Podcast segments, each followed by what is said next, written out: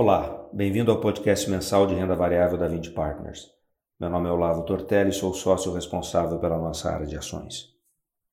No mês passado, o 20 Mosaico teve uma perda de 4,8%, um pouco pior do que o índice Bovespa, que caiu 3,4%.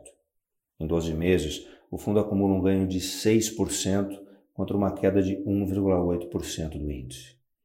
Já o 20 Seleção, fundo da nossa estratégia de dividendos, teve uma desvalorização de 3,8% no mês e em 12 meses acumula uma perda de 1%, contra uma queda de 1,8% do índice.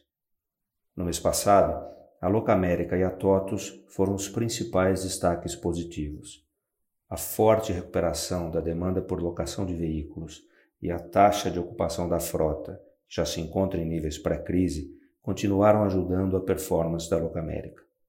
Já no caso da TOTUS, a ação subiu bem após a divulgação de resultados fortes, com crescimento da receita e do resultado operacional na casa dos dois dígitos, mesmo num cenário de crise econômica. Vemos o setor e a empresa se beneficiando de investimentos em tecnologia que se mostraram necessários em tempos de trabalho remoto. Além disso, uma possível fusão com a Lynx geraria bastante sinergia, ainda não precificada. Do lado negativo, destacaria a Edux e a Sabesp. A primeira sofreu como praticamente todo o setor após a divulgação de resultados fracos, abaixo do esperado, pressionados principalmente por uma maior provisão para a inadimplência e pela necessidade de mais descontos, resultado do impacto da pandemia na economia.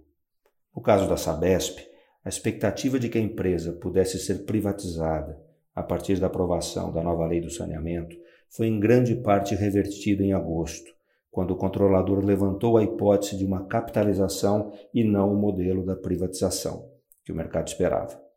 Ao invés da venda do ativo, um sócio seria trazido, mantendo o controle estatal. Ainda não houve uma decisão oficial e, em nota, o governo do estado de São Paulo não descartou a privatização, que, na nossa opinião, geraria mais valor para todos os envolvidos usuários, contribuintes, Estado e acionistas.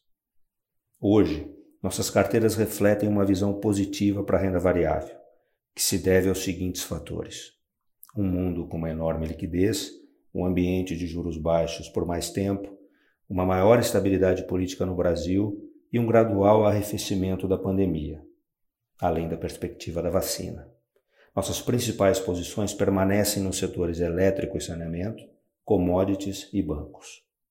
Por fim, no caso da nossa estratégia de dividendos, vale destacar que hoje a diferença entre o retorno do fundo via dividendos distribuídos, o chamado dividend yield, e o CDI é a maior desde o início da estratégia, há 15 anos. Terminamos por aqui. Agradeço a todos pela atenção e até o nosso próximo podcast.